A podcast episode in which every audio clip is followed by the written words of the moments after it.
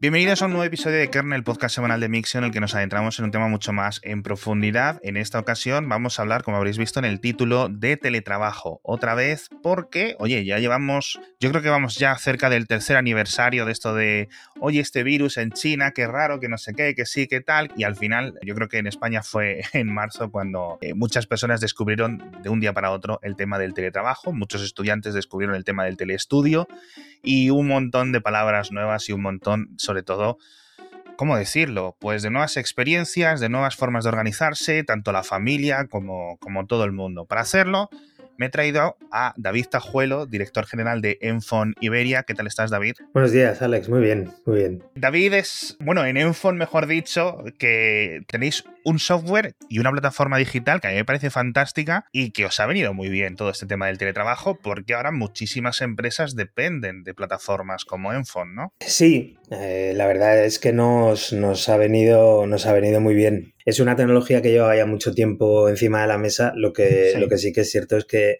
el advenimiento del, del bicho, como digo yo, ha hecho que, que, se acelere mucho más la penetración ¿no? y la usabilidad. Claro.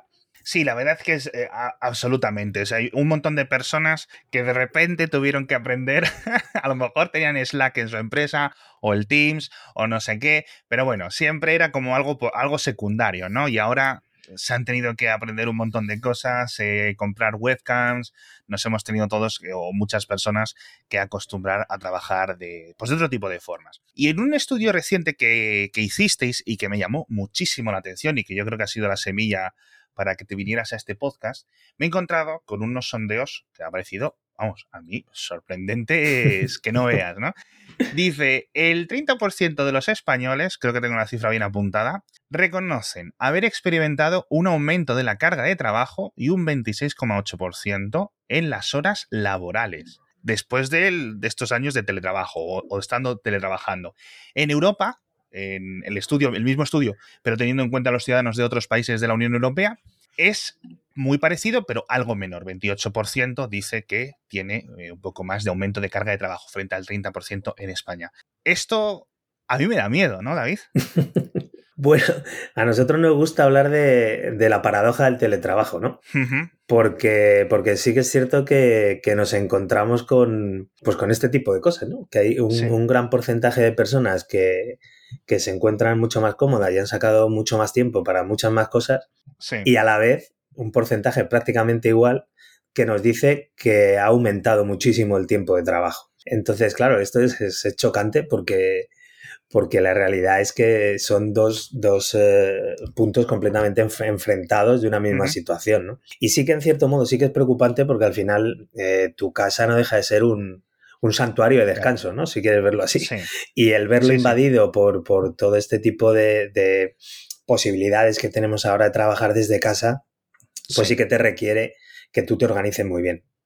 ¿Vale? Sí. Si no, sí que es cierto que, que, se puede poner un poco complicada la cosa. A ver, yo por ejemplo llevo trabajando en casa bastante tiempo y he estado en temporadas en el pasado trabajando en oficinas, luego en casa, con lo cual ya tenía un poco más o menos las cosas hechas, ¿no? Los deberes hechos. Uh -huh. eh, hemos comentado en el podcast el caso de, de mi madre, que en cuanto le dijeron que se podía ir para casa y que se podía quitar los atascos de todos los días a las 8 de la mañana, vamos, que no, no le han vuelto a ver el pelo por, por el paseo de la castellana, ¿sabes? Imagínate, mi madre es uno de esos casos felices, ¿no? Al final ella es eh, una empresa grande con unos horarios fijos, con lo cual el teletrabajo es síncrono total. Simplemente en vez de fichar en un sitio, ficha en un ordenador, en un software, luego se conecta al VPN, etcétera, ¿no? En ese sentido sí. tenemos un caso de éxito con el teletrabajo. Al menos ni gasta diésel, está más tiempo con los perros, está más tiempo en casa, de verdad que le ha salido bien, ¿no? Uh -huh. Pero hay otras historias que no son tan buenas, otras son un poco más neutrales, algunas hay un poco de terror, pero sobre esto, aquí en el, en el estudio decíais, un 25,6% de los españoles tiene planificado dejar el trabajo como fruto de trabajar desde casa, mientras que un 9% ya ha renunciado a su puesto laboral por este motivo. ¿Cuáles son los motivos? ¿Qué hay detrás de este tipo de decisiones? Bueno, pues eh, nos, nos, hemos encontrado que, que, hay, que hay tres tres puntos que al final son los que, uh -huh. los que más influyen. ¿no? Uno, uno sí. por supuesto, es eh, la accesibilidad permanente. ¿vale? que, lógicamente este este teletrabajo, pues uno de los puntos que tienes es que tienes que estar accesible en todo momento. A, tus superiores y a cualquier problema que pueda surgir. ¿no? Luego, eh, es cierto que también eh, hay gente que detecta que hay una falta de oportunidad para realizarse profesionalmente, ¿vale? Ellos eh, pues, y ellas piensan que, es más sencillo poder mejorar, ¿no? Un poco tu, posición desde, desde un, pues, eh, típica situación en una oficina con más gente moviéndose, que te vean y demás, que tener que estar desde casa, ¿no? Y luego, el tercero sería una peor eh, remuneración, ¿no?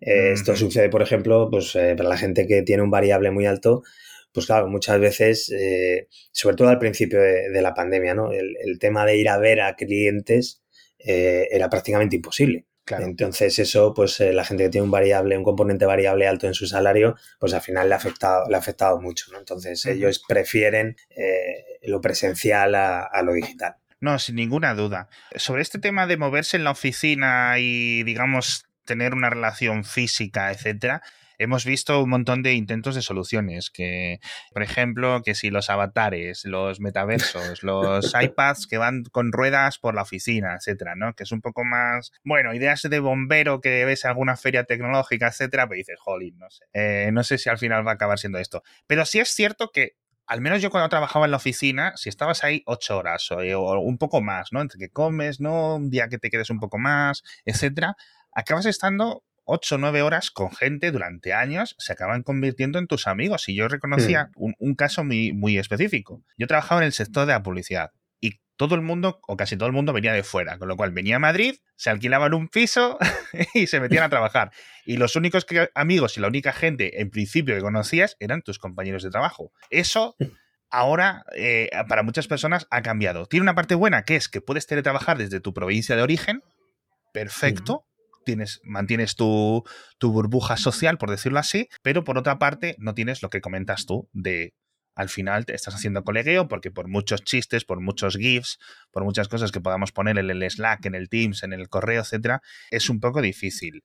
Eso entiendo que, me comentabas tú que, se hacía difícil, pero se tiene que hacer sobre todo muy difícil para las personas que están entrando a ese puesto de trabajo por primera vez. Y esto es algo que me han preguntado los oyentes. El teletrabajo, ¿cómo afecta a esas primeras semanas, esos primeros meses en los que tus compañeros te tienen que enseñar a hacer tu trabajo, más o menos, te tienes que adaptar, tienes que conocer los, los, detalles de esa, de esa empresa, ¿no? Bueno, yo te, puedo hablar de mi, de mi caso, nuestro caso en concreto, ¿no? Yo contraté a dos personas el, el 9 de marzo de 2020. Me río por, la, situación, ¿no? Parece que es. Entonces, el día 10 teníamos un, evento del sector, que además es el evento donde va todo el mundo. Y el día 11, que era el segundo día del, evento, pues eh, mandaron a los niños para casa. Claro, el evento se suspendió y, estas personas pues eh, conocieron de refilón a sus compañeros ese día y no los volvieron a ver presencialmente hasta casi siete meses después. ¡Wow! Claro, crear un equipo en esta situación es muy complicado, es muy difícil. Eh, la interacción personal al final eh, hace que, todo vaya mucho más fluido, ¿no? Una cosa es que te pongan un manual encima de la mesa y di, toma, aprendete todo esto, que tengas a una persona al lado que te explique realmente de qué va ese manual y cómo funciona todo lo que tienes que aprender, ¿no? Entonces, eh, por ese lado ha sido ya te digo, en mi caso personal ha sido muy, muy complicado hacer que, gente que además estaba fichada con un perfil muy de, cara público y muy, muy, muy social, muy complejo, muy complejo además incluso desde el punto de vista mental, ¿no? porque se, siente, se siente un poco de abandono a la hora de entrar. Eh, no tienes a, nadie a quien enganchar 10 eh, minutos y decir, oye, vamos a tomar un café y me desahogo y tú me cuentas y cómo me muevo por aquí, con qué contacto, ¿sabes? Y, eso ha sido, ha sido muy complicado porque los procesos como tal de onboarding están. Sí. Pero al final son las personas las que tienen que dar vida a todos esos procesos, ¿no? Y no, mm. y no tener la posibilidad de hacerlo personalmente ha sido, ha sido muy, muy complicado, ya te digo, para mí y otros compañeros del sector que conozco que, también les ha sucedido lo mismo. Sí, al final es que son muchos siglos, ¿eh? viéndonos las caras eh, en el trabajo, ¿sabes? Y parece que las sociedades se han construido en torno a esto, ¿no? Y hay un montón de cosas y de precondiciones que estamos hechos, pues realmente para estar eh, viéndonos como seres sociales, eh, obviamente, ¿no? Luego, otra sensación, y esto lo he visto también sobre el tema del onboarding, era una de las cosas que las grandes tecnológicas estaban utilizando, digamos, como uno de los principales argumentos para tener a la gente de nuevo en las oficinas, porque decíamos, eh, Apple, ¿no? Pues por ejemplo, quería, quería eh, conseguir que sus empleados volvieran a las oficinas mucho eh, antes que otras empresas como Google y no sé qué, y la gente decía, es que claro, como se han gastado no sé cuantísimos miles de millones en las oficinas, no las quieren tener vacías, pero luego otras personas argumentaban, dice, a ver, es que tú imagínate que entras en Apple o en Google o en Microsoft o en Casa Paco, no hace falta que sean empresas tan gigantes y es lo que dices tú. Es que al principio yo mm, lo vería mucho más complicado que una vez que llevas ya cinco años con las mismas personas. Es súper complicado, es súper complicado por, procesos, por tareas, por... Eh, aunque simplemente sea por saber, mira, este es, este es un imbécil, ¿sabes? Con este no hables, este tipo de cosas. es que es precisamente yo creo que un montón de esas cosas de colegueos y de cosas que somos capaces de percibir cara a cara, que luego por, otro tipo de sistemas no, lo hacemos tan bien. Eh, luego, me comentaban, el teletrabajo tiene una cosa que añade muchísima flexibilidad a las formas de hacer eh, los trabajos, ¿no? Es decir, te permite compaginar el tema de familia y trabajo de una forma que el trabajo eh, presencial realmente no te lo permite por pura física. Es decir, tú no puedes estar entrando y saliendo de tu trabajo cada 20 minutos, ¿no? Según llega un repartidor o según decidas ir a llevar a los niños al colegio o lo que sea. Y el teletrabajo sí te lo permite, ¿no? Si quieres empezar a las 6 de la mañana y cuando te has que llevar a los niños al colegio ya llevas dos horas hechas, ¿no? Pues oye, perfecto, ¿no? ¿Qué sensaciones tienen los empleados a este respecto del trabajo síncrono y el asíncrono? Hay muchas empresas que dicen, mira, mientras me tengas este cupo de trabajo hecho al final del mes o al final de la semana, todos estamos contentos, o hay empresas que siguen prefiriendo por múltiples motivos el de 9 a 6 o de 9 a 5. Bueno, depende un poco de los departamentos, ¿no? Gente que, por ejemplo, pues en nuestro caso está desarrollando código, tiene que atender a incidencias de eh, herramientas con las que trabajamos o lo que sea, realmente nos da un poco igual a la hora a la que lo haga. Siempre que el día X a la hora H esté hecho todo lo que tienen que hacer, ¿no? Sí. Entonces, en ese sentido, la asincronía es, eh, te diría que está deseable, porque si se supone que tienen que encontrar la inspiración divina para programar una parte de lo que sea, es preferible que lo hagan cuando estén eh, bien concentrados eh, e inspirados, que no que por narices tener que ser un, horario tal cual, ¿no? Y luego en, las, en los departamentos donde tienes que tener una atención al cliente, lógicamente eso por narices tienes que estar ahí, ¿no? Es cierto que en términos de conciliación ha mejorado mucho también eh, pues, todo este tema del teletrabajo porque, porque se consigue pues que puedas dejar a los niños en el cole en vez de empezar a las nueve, empezar a las nueve y media, o si tienes que hacer cualquier tipo de recado urgente lo puedas hacer y luego pues añades un poco más de tiempo o no. Quiero decir, al final, eh, lo más eh, inteligente, si quieres llamarlo así, que ha venido de esto del teletrabajo es eh, que te puedes organizar tú mismo, ¿no? Todas tus labores. Y si te lo organizas bien, pues no necesariamente tienes que estar trabajando ocho horas todos los días. Y sé que decir esto como empresario es un contrasentido, pero si medimos por objetivos, midamos por objetivos. Lo de calentar la silla, yo desde hace muchos años... sí, sí. No lo, no lo entiendo. No, absolutamente, absolutamente. Yo creo que hay algunas cosas que a lo mejor son un poco más parecidas. Por ejemplo, yo recuerdo que, que era en plan, mira, es que literalmente nos daban las 11 de la mañana y no habíamos arrancado. Eh, entrando a las 9 y pico, ¿sabes? Con horario de este medio flexible, ¿no? ¿Sabes lo que me refiero? Es en plan, bueno, con que estés aquí antes de las 10 nos vale, ¿no? Así un poco más dicharachera la última, cuando trabajaba en aquella agencia. Pero sí es eso, entre que revisas los correos, uno que se ha ido a coger el café, otro que ha venido, ¿qué tal? No sé qué, oye, ¿qué ha pasado con este cliente? Cuando te quieres empezar a poner con el día, te dan las 11. Entonces dices tú luego, ostras, tú las horas. Llegaban la, la hora de salir y nos pasaba lo contrario. Claro, no había tiempo y había, bueno, luego ese, ese rollete, ¿no? Como decías tú, de calentar la silla de bueno, me quedo aquí, que el jefe aún le veo por ahí en el otro despacho, ¿sabes lo que me refiero? Y eso me hace mucha gracia porque pasa ahora, pero online. Sí, sí. Esto de tener el iconito verde de que estás disponible, de que estás haciendo cosas en el Slack o en el Teams, etcétera, es el calentar el icono, ¿no? Ahora. Me gusta eso de calentar el icono. Sí, sí, sí. Además, claro, todas, todas las herramientas que hay tienen esta, esta funcionalidad de, presencia, ¿no? Entonces, es cierto que, muchas veces o eh, mid managers o, gente pues que está gestionando un departamento, eh, les ves ahí todo el día mirando los colores de las lucecitas para ver si alguien de pronto no está, ¿no? Que es una de las cosas, por otro lado, más fáciles de, de, de, ¿sabes? De, quitar de en medio de, de todas estas tecnologías. Pero bueno. Sí, porque eh, el otro día también comentábamos, claro, esto ha, creado una especie de gato y el ratón. Al final tú quieres, si tú das una vuelta por la oficina, ¿no? Como en, en las series estas de los 80 y las películas mm. con los cubículos y estas cosas. Y ves que todo el mundo está, pero está realmente delante de la pantalla. No sabes ni siquiera si está con el cerebro encendido. ¿Sabes a lo que me refiero? A lo mejor puede estar simplemente ahí como zombificado. Y en, en remoto nos pasa lo mismo. A lo mejor, o nos ponemos y abrimos el periódico, o abrimos no sé qué, o tenemos aquí el WhatsApp y jiji jaja. A lo mejor, bueno, no, te vas a poner a jugar videojuegos, que la gente también lo hace, ¿no? Se saca la consola, saca el móvil y bueno, ahora me pongo un TikTok, ahora me pongo el Instagram, cosa que a lo mejor en la oficina te da un poco más de, vergüenza hacerlo, ¿no? Y aquí sea, los jefes, la gerencia ha incrementado el uso de, o la necesidad o la imposición de software de vigilancia. Es decir, eh, te voy a contar las veces que tecleas, te voy a contar si estás moviendo el ratón o no. Incluso hay software que saca pantallazos cada poco, ¿no? De lo que estás haciendo. Y aplicaciones espía que hacen ese tipo de, cosas. ¿Esto influye en los trabajadores, en sus sensaciones? A ver, al final, sí que es cierto que, que como, como jefe, ¿no? Eh, tú necesitas, aunque tengas una serie de objetivos, eh, es esa, esa, sensación como cuando tienen niños, ¿no? Y empiezan a cumplir años y de pronto el primer día se van con sus amiguitos por la calle.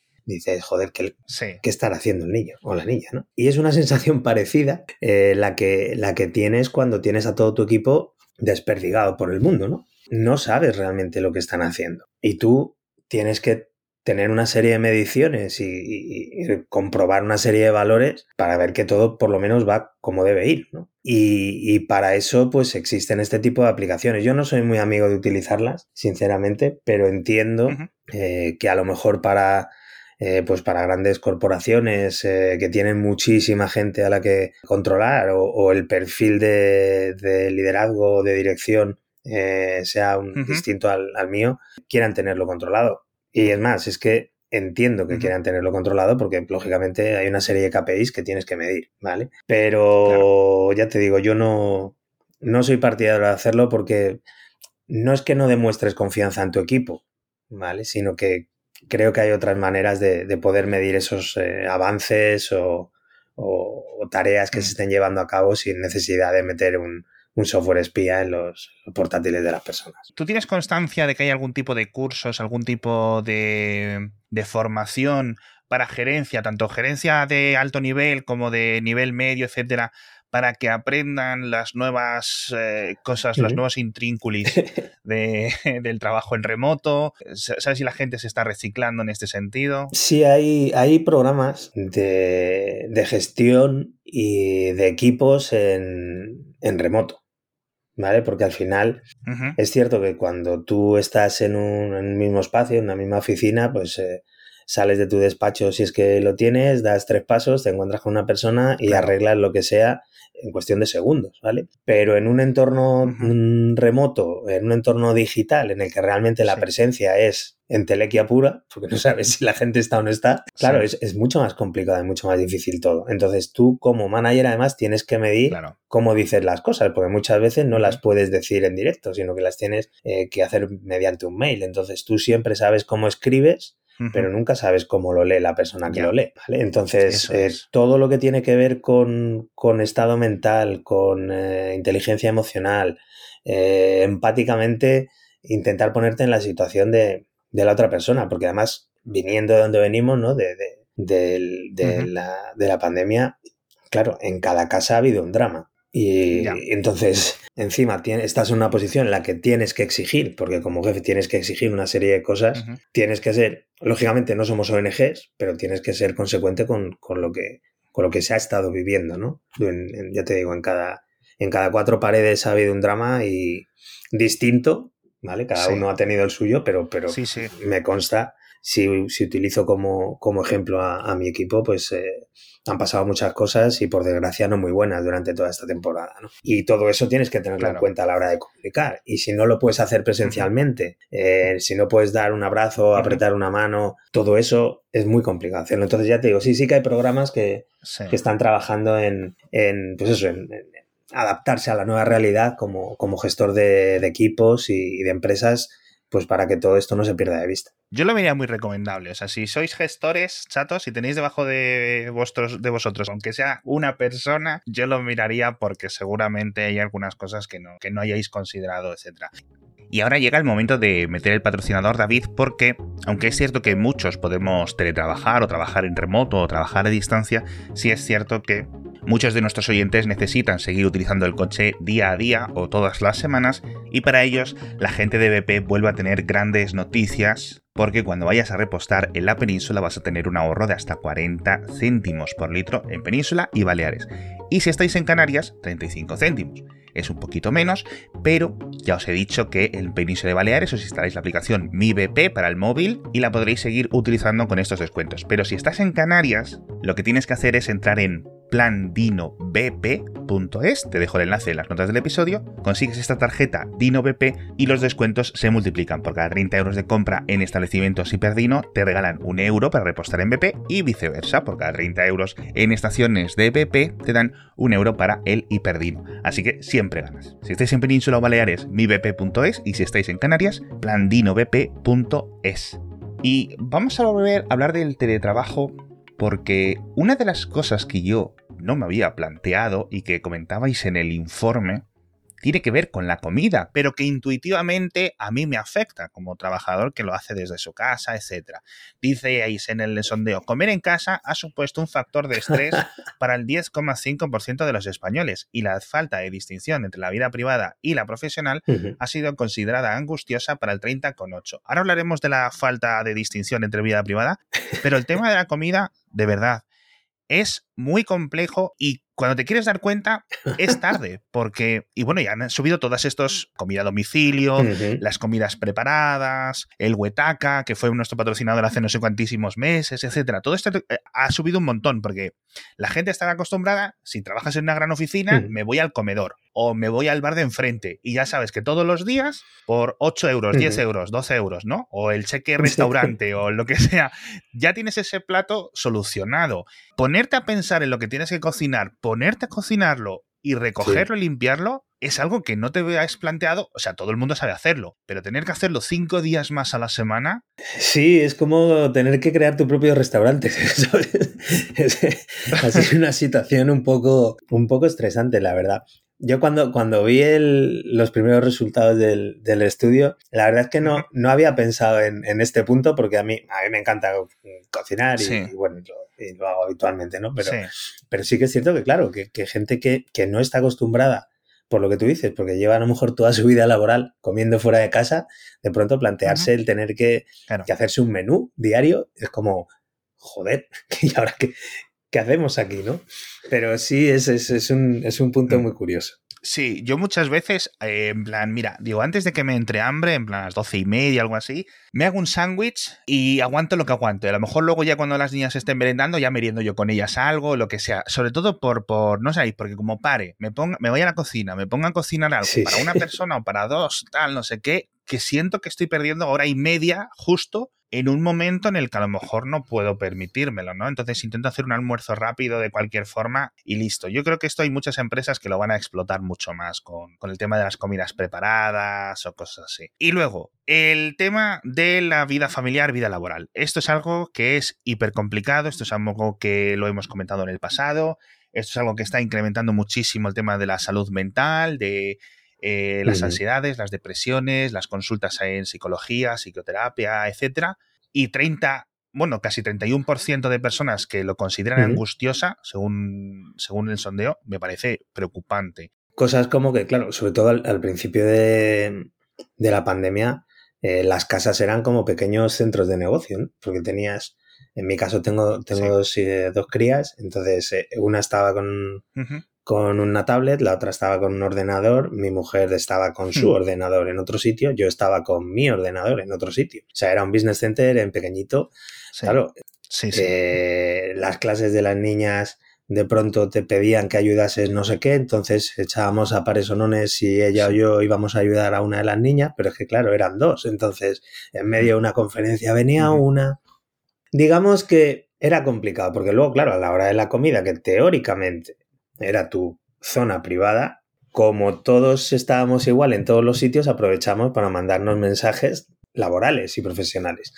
Entonces, eh, era absolutamente imposible filtrar eh, lo que era una cosa de la otra, ¿no? Y, por este tipo de, cosas, pues, pues, igual también te, te digo que en, mi experiencia en estos dos años eh, largos de pandemia, compañeros que han tenido que, entrar dentro de, un, programa de tratamiento psicológico simplemente por, por, la cantidad de estrés añadido y la, y la no capacidad, porque no, porque nadie nos ha enseñado a, a saber distinguir, ¿no? Y a ser capaces de ponerle puertas al campo en este sentido. Es decir, en este momento corto y lo que es profesional deja de ser profesional y empieza a ser familiar. Y es algo que realmente ha sido, ha sido muy complicado. Ya te digo, yo en, mi equipo he tenido varias personas que lo han sufrido y, y también he recibido inputs en ese sentido de gente que incluso se le ha ido la cabeza completamente pero a unos niveles exagerados. Sí, esa flexibilidad que comentábamos del, trabajo, al final lo que necesita es que tú vuelvas a construir mentalmente una estructura dentro de tu día a día. Eh, antes la tenías en cuanto salías de tu casa, pasabas por el portal y tu cerebro automáticamente se ponía en modo trabajo, por decirlo así. Eh, salías de la oficina y ya está. empiezas a enviar WhatsApps, mensajes de Instagram a tus amigos, qué hacemos, dónde quedamos, etcétera. Digamos que había como una doble personalidad. Ahora esas personalidades están un poco más mezcladas y es mm, labor de cada uno eh, saber ponerle puertas, pero claro, nadie nos ha enseñado a hacerlo y es, es excesivamente complicado. Luego, otro tema que comentabas. en España las casas no son muy grandes, lamentablemente. Y esto pilló, obviamente, pues de sorpresa a muchas personas. ahora los niños ya han vuelto presencialmente, con lo cual las familias tienen un poco más de espacio, ya. Pero sí es cierto que pues sinceramente, las oficinas están mejor diseñadas para trabajar que nuestras casas. Entonces, algunas personas han podido reaprovechar una habitación pequeña. Yo, por ejemplo, estoy en la habitación de la plancha, pero es que llevo ya aquí cinco años casi en la misma habitación. Aquí tranquilamente, mis, yo qué sé, seis, siete metros cuadrados que tengo, suficiente, ¿no? Otras personas han puesto el portátil en la mesa del café o en la mesa de, de, comer porque no hay sitio así se trabaja mucho peor. Sí, sí, completamente, completamente. Hay, eh, hay algunos de los, eh, de los indicadores de esta parte en concreto del estudio que son, son curiosos, ¿no? en España, por ejemplo, es cierto que quizá por, por como tenemos eh, pues las casas, hay, hay gente que, que o el mayor, el mayor porcentaje, uno de los mayores porcentajes de, de personas han, podido tener su espacio, ¿no? Bien sea un mini trasterito que tenían en casa o un despacho, pero al final algo aislado del resto. Sí. Que por lo menos te permite ahí sí hacer un clic, ¿no? Mental de decir, estoy trabajando, no estoy trabajando. Pero hay, hay otros países donde, donde no se puede, por ejemplo, en Reino Unido es, alucinante que un 0,5% de la gente lo hace en el baño. a, mí, me ha dejado loco eso. O sea, como las casas eh, británicas, bueno, son, son de aquella manera, ¿no? Pero sí, pero sí que es cierto que, me resulta muy chocante eh, pues eso, ese tipo de... o en el jardín o, en, eh, o incluso en, las terrazas. Hay gente que sale a las terrazas a, trabajar porque no tiene otro sitio donde hacerlo, ¿no? Que yo me, hago así imagen mental de, una terraza en Londres trabajando con un paraguas puesto ahí. es, un poco, es un poco curioso. Pero vamos, la mayoría de la gente sí que lo ha hecho en el salón o, ya te digo, en España hemos tenido suerte y, de disponer un, un espacio para, para, poder, para poder hacerlo ahí. Yo hemos visto muchos movimientos de casas, mm. sobre todo la gente alquilada, obviamente, que tiene mucha más flexibilidad que la gente que tenga una hipoteca. Eh, decir, bueno, pues me, me, cambio de alquiler y en la siguiente casa me lo voy a coger con una habitación más, o las busco con una habitación más, o con dos habitaciones más, ¿no? En el caso de que necesiten eh, dos despachos o quiero tener más espacio porque, oye, al final voy a estar más tiempo en casa, etcétera. Y eso, por ejemplo, hubo reportes de Idealista que contaron esta realidad y que se veía casi en tiempo real cómo iban cambiando estas, estas preferencias, ¿no? Pero sí es cierto que es algo que poco a poco se irá estabilizando. A nivel del trabajo remoto, y, con esto em, eh, vamos acabando, que no te quiero robar todo el día. ¿Cómo se ha estabilizado? ¿Dónde se están estabilizando las tendencias? ¿O si se están estabilizando o no? Tanto a nivel español como europeo, como en general mundial, ¿no? Es decir, vamos a volver al, al status quo anterior de solo un porcentaje muy pequeñito. Hay algunas personas que ya, digamos, eh, empleados que ya han dicho, ostras tú, esto me gusta. Eh, otras empresas que a lo mejor dicen, mm, mira, así me compro o me alquilo una oficina más pequeñita y tengo a la gente trabajando en casa. ¿Hacia dónde lo ves que tú que se está moviendo esto? Hay varios ángulos, ¿no? Y varias, eh, varios puntos donde, donde pues, en teoría esto se iba, se iba a encaminar, ¿no? Lo que pasa es que, bueno, la situación de, Ucrania también ha hecho que, muchas de esas tendencias, incluso los valores bursátiles de muchas compañías que, eh, que trabajan en este mercado, como trabajamos nosotros, ¿no? Pues eh, se han desplomado eh, por, muchas razones. Entonces, bueno, pues muchas de las tendencias o de las expectativas que había parece que están un poco en stand-by, ¿no? El teletrabajo al final, desde un punto de vista incluso de responsabilidad social corporativa, ¿no? Y nosotros estuvimos, tenemos hecho también un estudio interno sobre la cantidad de, emisiones de CO2 que ahorramos al, año y en, el, durante el año, desde junio del 21 hasta este año, yo, por ejemplo, pues eh, he dejado de, emitir más de una tonelada de, CO2 a la atmósfera, ¿no? Entonces, eso es uno, uno de los factores que, que, que invita a pensar que, mm, tiene mucho sentido pues el, seguir trabajando desde casa, ¿no? Aparte eh, de, lógicamente, la, calidad de vida de, los que vivimos en grandes ciudades, eh, sabemos que por la mañana es, un infierno tener que ir a trabajar, ¿no? Entonces, eh, bueno, pues en vez de despertarte a las seis y media para estar en la oficina a las nueve, te puedes despertar a las ocho y media para estar en tu oficina virtual a las nueve, pues eso es lógicamente claro. es bueno, ¿no? Pero claro, trabajar desde casa ahora con la subida del gas y la subida de la luz, eh, no sé si te compensa, quiero decir. es, es, eh, es, algo, es algo que no estaba ahí, lógicamente, y que, y que hay que también tener, tener en cuenta, ¿no? Eh, hay empresas que sí que pagan ciertos gastos a, los empleados una vez se quedan en casa, eh, donde hay que hacer incluso una reglamentación específica para un puesto de teletrabajo con eh, contrato específico, con unas eh, condiciones específicas. Pero es cierto que, toda esta situación también, también lo ha cambiado. A ver, al final sí que es cierto que, hacia donde va la tendencia es a, un modelo híbrido, ¿no? Y más en, en, nuestro país. O sea, somos un país social y necesitamos ver a la gente con la que trabajamos. A lo mejor hay dos o tres a los que no, pero al resto los queremos, los queremos ver y queremos, eh, queremos saber de, ellos y compartir cosas, ¿no? Tanto privadas como profesionales. Entonces, eh, nosotros, por ejemplo, tenemos un, modelo híbrido donde eh, vamos dos días a la oficina y donde estamos tres desde casa. Son flexibles, no siempre son los mismos. Sí que intentamos lunes y viernes por aquello de, de los atascos de entrada y salida eh, de Madrid, que en nuestro caso, y además estamos en, el centro de Madrid, pues más aún. Y el resto de los días son, cada uno se lo asigna como puede, eh, o, los propios departamentos eh, crean un día para ellos, y entonces pues todos los de atención al cliente vienen un día, todo está, y eso se va, se va organizando según las necesidades, ¿no? Y creo que es lo más inteligente. Por un lado, te ayuda a dimensionar tus oficinas, ¿vale? De manera que no estés pagando más por un espacio que a lo mejor es innecesariamente grande. Por otro lado, estás ahorrando eh, pues esa gasolina y, esos dolores de cabeza de, madrugones a, muchos empleados. Estás ayudando a la conciliación en, sus, casas, ¿no? Con su, su vida familiar. Yo creo que cuando te organizas es mucho más sencillo vivir en este, en este modelo porque tienes claro cuándo vas a la oficina y cuándo no vas a la oficina y cuando no vas a la oficina tú eres capaz de o deberías ser capaz de organizar tus tareas y tus, y tus eh, objetivos.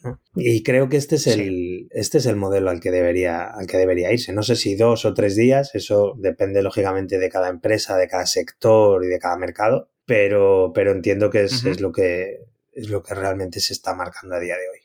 Sí, yo creo que, tal cual es lo que más estoy viendo, sobre todo en empresas a partir de cierto tamaño, pero no realmente necesariamente a, partir de cierto tamaño, sino que simplemente a lo mejor lo veo porque son tienen más empleados, pero sí que es cierto que eso que nos dicen, oye, lo de dos, tres días, tanto dos, tres o tres, dos, ¿no? Para casa y presencial la verdad es que es muy chulo. Luego hay elementos, pues eso, que si en casa realmente no cabes, siempre te puedes ir o te pueden alquilar un coworking o, o te puedes bajar a sitios un poco más preparados o la gente que se va a las bibliotecas, porque al final tienes un espacio eh, silencioso donde estar un poco más tranquilo, tienes wifi, tienes luz, tienes calefacción, un montón de cosas, ¿no? Que, que hay que ir encontrando cada uno el hueco. Yo creo que la flexibilidad es el camino, así que nada. Por cierto, hablando de flexibilidad, y con esto ya te lo juro que te prometo que te suelto y te dejo libre, el teletrabajo abre la puerta al trabajo ya no solo en tu ciudad, ni en tu provincia, y, en otras partes lejanas del país, sino en otros países.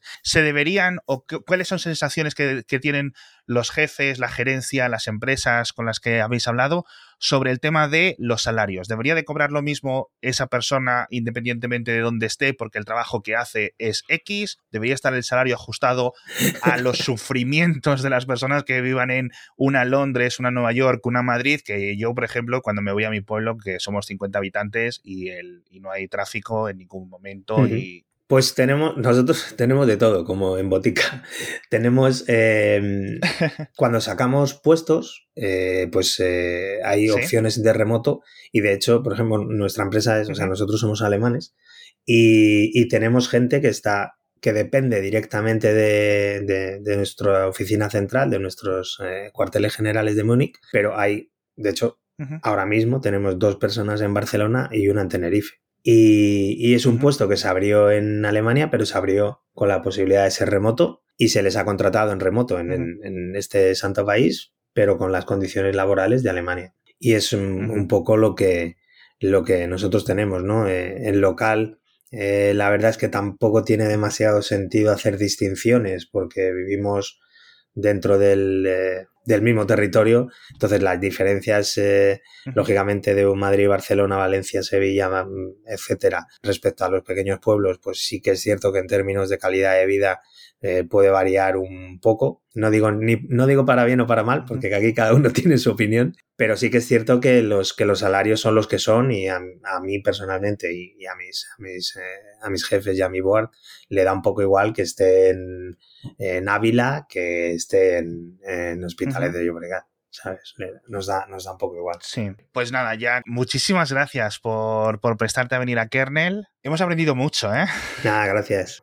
al final, yo siempre, siempre digo que, hay que intentar explicar las cosas de, la manera más cercana posible, porque eh, todo lo que tiene que ver con tecnología es complicado. Y, esto del, del, virus, además, yo creo que, que ha hecho que una avalancha de, herramientas que antes la gente no estaban ahí desde hacía mucho tiempo, pero no, pero no, pero no se habían tocado. Y hacerte a estas herramientas, eh, meterlas en un modelo de trabajo que además no era lo que nos contaban nuestros padres, pues claro, ha, impactado en, muchísimos, en muchísimos puntos de, nuestra vida, ¿no? Entonces, bueno, hay que intentar relativizar todas las cosas, contarlo de manera sencilla y, sobre todo lo que hemos intentado con este reporte además es eh, eso, contar que el teletrabajo está bien, pero que no todo es bonito y que hay cosas sobre las que hay que hacer eh, hincapié y poner interés en intentar mejorarlas. Yo creo que en 2032 así, cuando miremos hacia atrás, diremos cómo es posible que, estuviera la gente, como decías tú, ese 0,5 trabajando en el baño o, algunas locuras más que hemos visto de, claro, porque luego a lo mejor estos periodos de transición siempre son tan complicados como dices. Eh, David Tajuelo, director general de Enfoniberia. Eh, de verdad, muchísimas gracias eh, por estar con nosotros. Encantado de conocerte. Igualmente. Me ha gustado mucho la conversación. Espero que a los siguientes también les haya gustado. Y bueno, pues si tenéis más preguntas, etcétera, eh, me las vais contando y las vamos intentando resolver porque del teletrabajo volveremos a hablar seguramente dentro de no mucho. Y con esto nos despedimos por hoy. Muchísimas gracias y nos vemos la semana que viene. Hasta pronto.